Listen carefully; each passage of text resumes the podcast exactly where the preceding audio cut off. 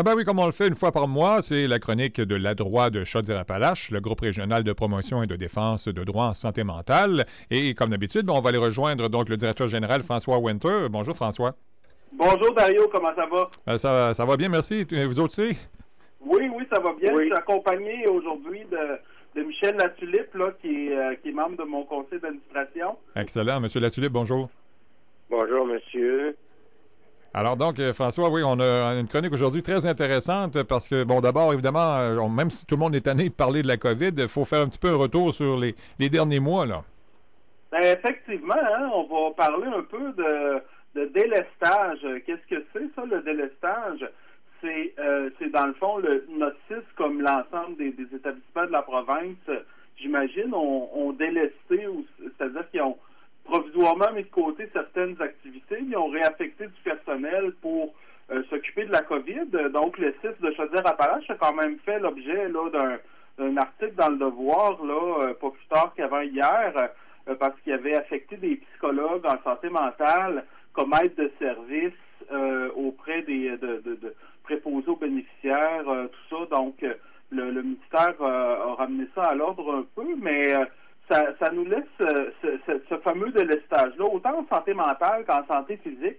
Ça nous, euh, ça, nous rend, je dirais, craintif, craintif des impacts que la, COVID peut avoir hein, euh, au, à, court moyen terme. Là. Donc, on rentre dans une période critique. L'automne en santé mentale, c'est toujours, toujours une saison difficile. Là. la lumière baisse, les gens sont plus déprimés. Et puis, donc, pour, parler de délestage dans la région, euh, l'hôpital de jour à Saint-Georges, euh, les, euh, les activités jusqu'à dernièrement, à tout le moins, les activités étaient suspendues. le personnel était réaffecté pour des tâches de COVID. Donc, on, est craintif. Évidemment, la COVID, il faut s'en occuper, hein, mais en même temps. oui, mais là, c'est ça. Ça fait huit mois qu'on parle de, de, de, de, la COVID et ce que ça fait physiquement parlant, mais mentalement, on l'avait oublié un peu, puis on commence à en parler un peu plus parce qu'effectivement, on se rend compte qu'il y a de plus en plus de détresse à ce niveau-là. Tout à fait. Il y a la détresse qu'il y a, comme, comme d'habitude, mais en plus, la détresse en lien avec le COVID. Donc, on peut se questionner, est-ce que c'est vraiment. puis, puis en même temps, ça doit être des choix extrêmement difficiles déchirant, difficile et déchirant pour la, la, direction des établissements de santé comme notre mais en tout cas, euh, je pense qu'il faut il faut se questionner. À tout le moins, il faut, faut en parler, il faut se questionner. Est-ce que c'est vraiment la, la, la, bonne chose à faire pour le moment de, de faire du délestage dans, dans, le domaine de la santé mentale? Donc, en tout cas, on, euh, on est on est préoccupé par cette question-là et puis euh, D'autant plus, François, je ne sais pas si tu es d'accord avec moi, là, mais je ne veux pas être pessimiste, mais euh, ça ne fait que commencer selon moi, parce que là, on va avoir des effets, probablement des gens qui vont perdre encore d'autres emplois ou encore même des business qui vont carrément fermer. Et, euh, là, il va y avoir des problèmes. Bien, tout à fait, hein, parce que là, présentement, euh, il y a des programmes d'aide gouvernementaux qui sont mis en place, comme, bon, il y a eu la PCU, puis là, il y a eu comme euh, je, je, me souviens même plus du nom, là, mais c'est comme une, autre version de la PCU. mais euh, à un moment donné, ça va avoir une fin, ces programmes-là. je dis pas ça pour faire peur à personne, mais autant ça que l'aide aux entreprises, tout ça. Il y a juste les personnes qui sont très pauvres qui, eux, ont, eu bien peu d'aide. là. Euh, il y a eu des revendications là-dessus, notamment. On, demande aux gens d'avoir des masques, mais quand tu es à l'aide sociale, de, t'acheter une, une, quantité de masques, c'est peut-être pas euh, c'est pas euh, c'est pas toujours dans le budget, on va se dire comme ça, mais oui, euh, on en a pour un bout, puis la détresse risque d'augmenter. Donc, c'est d'autant plus important qu'il y y ait de la place, qu'on considère l'importance de la santé mentale. D'ailleurs, je t'ai parlé, puis je, l'avais mis dans, les petites notes pour la chronique, le, le fameux fonds d'urgence qu'on attend toujours. Ben, on, attend en tout cas la, réponse la semaine prochaine parce que on, a fini par avoir des nouvelles, là, puis euh, c'est pas pas la faute de notre fils du tout, là, ou c'est le, le, programme qui euh, s'attardait peut-être à descendre, mais finalement, donc, euh, dans la région, il y a un fonds d'urgence qui descend. C'est bien d'avoir des fonds d'urgence, mais évidemment, comme l'ensemble des ressources, on a besoin d'une aide durable aussi, qui parce que, comme tu l'as bien mentionné, il va avoir un impact dans le temps euh, au niveau de la COVID pour, ce qui est de la santé mentale. Oui, parce que l'automne, puis les, fêtes vont arriver, puis si tout le monde est confiné, euh, de ne pas voir la parenté euh, et tout ça, ça peut avoir un autre impact également. Effectivement, il y en a qui se motivent hein, avec l'idée Ah, ben les fêtes s'en viennent, on va on va voir nos proches, tout ça. Il y en a que c'est exactement l'inverse, mais bon, pour d'autres raisons, là, mais ou, les mêmes raisons, mais bon, tout ça pour dire qu'effectivement, c'est une période d'habitude où on est, où on passe du bon temps, donc d'être privé de ça, ça, ça risque d'être difficile pour plusieurs personnes. Donc on on, appréhende, hein, comme l'ensemble de la population, là, ces, ces périodes-là. Puis euh, d'autant plus que connaissant les services, puis on est quand même dans le domaine depuis un certain temps, ben, on, est préoccupé par, euh, par cette question-là. Et là, bien évidemment, euh, pour beaucoup d'endroits qui sont en zone rouge, donc j'imagine comme, bien des, organismes, vous devez reporter les, assemblées générales et tout ça. Ben oui, la nôtre aurait dû avoir lieu la semaine dernière. Malheureusement, on a été contraint de la reporter. Euh, parce qu'on voulait pas euh, pénaliser les gens qui euh, qui n'ont pas accès notamment à Internet. Ça peut être assez complexe aussi, puis moins c'est plus en bon français c'est plus fret, donc un Zoom ou Teams ou whatever. Donc on, a préféré reporter. On va se donner une chance d'essayer de, le vivre en personne, mais c'est des événements, ça, met sur pause bien des choses, cette COVID-là. Là, les, les, les, les, fameuses zones, là, il y a plus de, je dirais, de, de, de, restrictions qui sont paramétrées, contrairement au confinement du printemps où c'était euh, euh, en ligne tout le monde chez soi. Là, mais euh, il, y a, il, y a, lieu de se, il y a lieu d'être préoccupé par, par cette, l'impact de la COVID, hein, notamment sur les organismes, mais dans l'ensemble de la société. Donc, à suivre pour l'Assemblée de la droite. Surtout d'ailleurs qu'on a l'impression que le gouvernement suit les arbres. Ça devient de plus en plus rouge. Là, fait Oui, oui, oui, tout à fait. Hein. Mais après le rouge, qu'est-ce qu'il y a? ah, le noir. Oui, ben c'est ça. Hein? C'est la question qu'on peut se poser. On va souhaiter que, que le fameux dicton « ça va bien aller » finisse par arriver. Là. Donc, euh, que ça finisse par bien aller, finalement. Donc, euh, c'est là qu'on. C'est un peu là qu'est notre état d'esprit présent. Voilà. On, on, remarqué aussi qu'on l'entend moins, celle-là, ça va bien aller, puis les arcs-en-ciel, on en voit moins aussi. Hein? C'est vrai, hein? Euh, c'est spécial. Je ne sais pas pourquoi. Là, on commence à se rendre compte que ça risque d'être long. Oui. Il y a le 7 octobre dernier qui y avait le lancement de l'étude de la droit sur les, les AJS dans la région. Qu'est-ce que les AJS? Très bonne question. C'est des autorisations judiciaires de soins.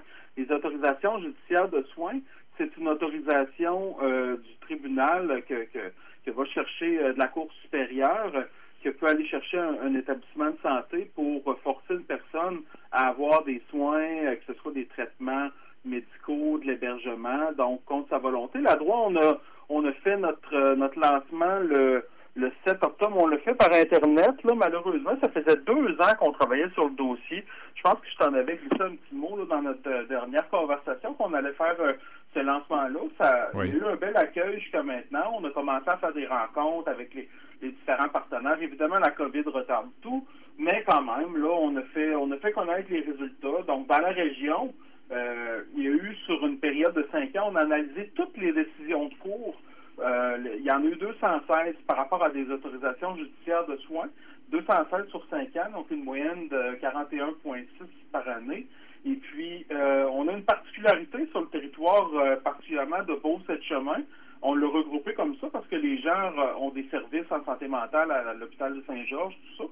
Il y a une plus une, selon le pourcentage de la population régionale, Beau-Sept-Chemin, c'est 20,8 de la population.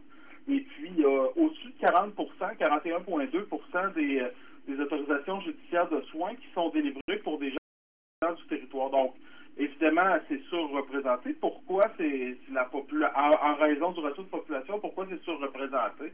Ben, entre autres, il y a des ressources, là, euh, il y a plus de ressources spécialisées, notamment les RAC, euh, à la de chemin, il y en a à Saint-Georges aussi, mais au-delà de ça, il y, a, il y, lieu poser des questions. On a toutes sortes de, de, résultats bien intéressants.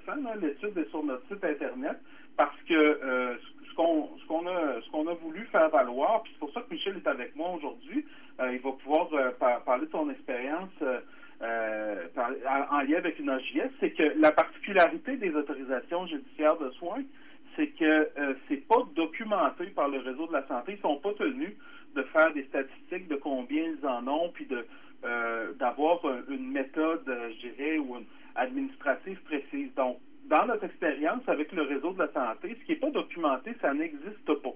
Donc, conséquemment, ben, nous, nous, on pense qu'il devrait y avoir notamment plus de transparence. Évidemment, on demande et à l'État, au gouvernement. Donc, on a sollicité une rencontre avec les élus de la région, mais aussi avec le CIS. Donc, on demande au gouvernement de mettre en place des mesures pour respecter davantage les droits des personnes. Donc, c'est pour ça aussi que j'ai amené avec moi aujourd'hui Michel pour qu'il nous parle un peu de son expérience parce que euh, ça a ces autorisations judiciaires de soins-là, ça a un impact sur les, les, les, humains, sur des vraies personnes. Et puis, ben, c'est ça, je vais, je vais céder la parole à Michel pour qu'il nous raconte un peu son, euh, son témoignage par rapport à par rapport à tout ça.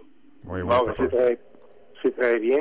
Disons que concernant les AGS, en premier lieu, il y a deux types de personnes qui ont hospitalisées en psychiatrie. La première, c'est celle qui reconnaissent quelque chose qui va pas et qui demande de l'aide. L'autre euh, type de personnes, ce sont des personnes pour qui ça va bien, même si l'entourage dit que ça va mal, et qui les considèrent dangereuses, ces personnes-là, pour elles-mêmes ou pour autrui. Fait qu'à ce moment-là, euh, ils peuvent être escortés par la police. C'est ce qui m'est arrivé là, à Bécomo en 2002. Fait qu'à ce moment-là, une fois qu'on est rentré, on se fait suggérer une prise de médicaments. Mais euh, c'est-à-dire qu'il n'y avait pas eu de, de, de, de relation, de, de, de collaboration au traitement. Fait qu'à ce moment-là, la dose était beaucoup trop forte pour ce que je pouvais supporter, avec des conséquences comme des chutes de pression que ça peut entraîner, énormément de somnolence, etc. Fait que là, on, on se fait suggérer, t'es libre de prendre tes médicaments ou pas, mais ça, c'est la trappe, tu les c'est correct, mais si tu refuses de les prendre, c'est la preuve que tu es malade parce que tu ne reconnais pas que tu es malade. Fait que c'est ce qui m'est arrivé. Fait qu'à ce moment-là, il était hospitalisé pour euh, euh, un mois et demi. D'un coup, on me dit tu dois te présenter en cours pour autorisation judiciaire de soins. Je me présente en cours pour faire une histoire courte. Le juge, il dit euh, ça va prendre trois jours avant que je rende mon jugement. Fait que je retourne en psychiatrie. Là, au bout de trois jours, il me dit que tu obligé de prendre tes médicaments. Fait que là, à ce moment-là, c'est coup, ben, disons, j'étais désemparé, j'ai été sonné. Fait que pour une période de deux heures, ben, j'ai été suicidaire. Avant, je ne l'étais pas. Après, je ne l'ai pas été non plus. Puis, coup, donc, j'avais pas le choix de les prendre. Fait qu'à ce moment-là, si je fais une histoire courte, un résumé avec ça, ça veut dire que l'autorisation judiciaire de soins découle du braquage suite à l'habitude des psychiatres. Donc, autrement dit, du moins en partie, les psychiatres étaient responsables de l'autorisation judiciaire de soins. Bon, c'est ça que j'avais à dire, monsieur. Oui, ben, c'est spécial, hein? C'est là qu'on voit hein, des, témoignages comme celui de Michel, c'est autant pour l'autorisation judiciaire de soins que pour les, euh, euh, les, les, la garde en établissement, tout ça, tout ce qui est, euh, je dirais, coercition ou euh, les contraintes, ça devient, ça devient un bris thérapeutique. Euh, donc, euh, à cet effet-là, ça devrait, d'une part, au moins être connu combien il y en a. C'est pour ça qu'on a documenté ça. Ça devrait être encadré. Puis les droits des personnes devraient être davantage respectés dans le processus. Nous, on ne se prononce pas est-ce qu'il devrait y en avoir ou pas y en avoir, puis à qui, c'est pas dans, de notre sort. Par contre, qu'on dit, c'est davantage de dire ben, respecter les droits humains, puis les personnes qui vivent avec des difficultés en santé mentale, c'est pas comme ce que mentionnait Michel quand on, rentre sur un, département et euh, puis qu'on est on est réfractaire, tout ça, les gens ne viennent pas des citoyens de seconde zone pour autant. C'est ce que c'est pour les justement des gens qui ont vécu des choses comme comme Michel qu'on a voulu euh, mettre en place là ce euh, cette, faire cette, cette étude-là, hein, cette étude-là, puis euh, porter ça dans, dans, la région. Donc, c'est pour ça qu'on on tenait à en parler aujourd'hui. D'autant plus dans une période où, justement, les droits humains, libertés et autres sont en grosse discussion. Hein? Oui, tout à fait. On voit à quel point c'est fragile. Puis Michel, c'est quelqu'un, sans, sans, trop rentrer dans les détails, c'est quelqu'un qui avait, qui avait une profession, tout ça. Donc, ce, ce genre de choses-là, ça peut arriver à, à n'importe qui. Là. Donc, c'est important, euh, c'est important d'être euh, d'être à l'affût, même si on se dit ah c'est juste 40 personnes par ben non non là c'est c'est 40 personnes par année, c'est 44, je dirais, situations où le système a été dans un échec thérapeutique. Pas la personne, le système. Michel a dit, ben c'est le c'est le psychiatre dans le fond qui, euh, je fais je fais référence à ce qu'il disait au niveau du psychiatre, c'est lui qui, qui voulait ça. Ben effectivement, c'est c'est on devrait agir autrement ou à tout le moins avoir d'autres perspectives quand on a une, personne touchée. Excellent. François, c'est tout le temps qu'on a, mais en terminant, ben peut-être rappeler aux gens comment on peut vous joindre, évidemment.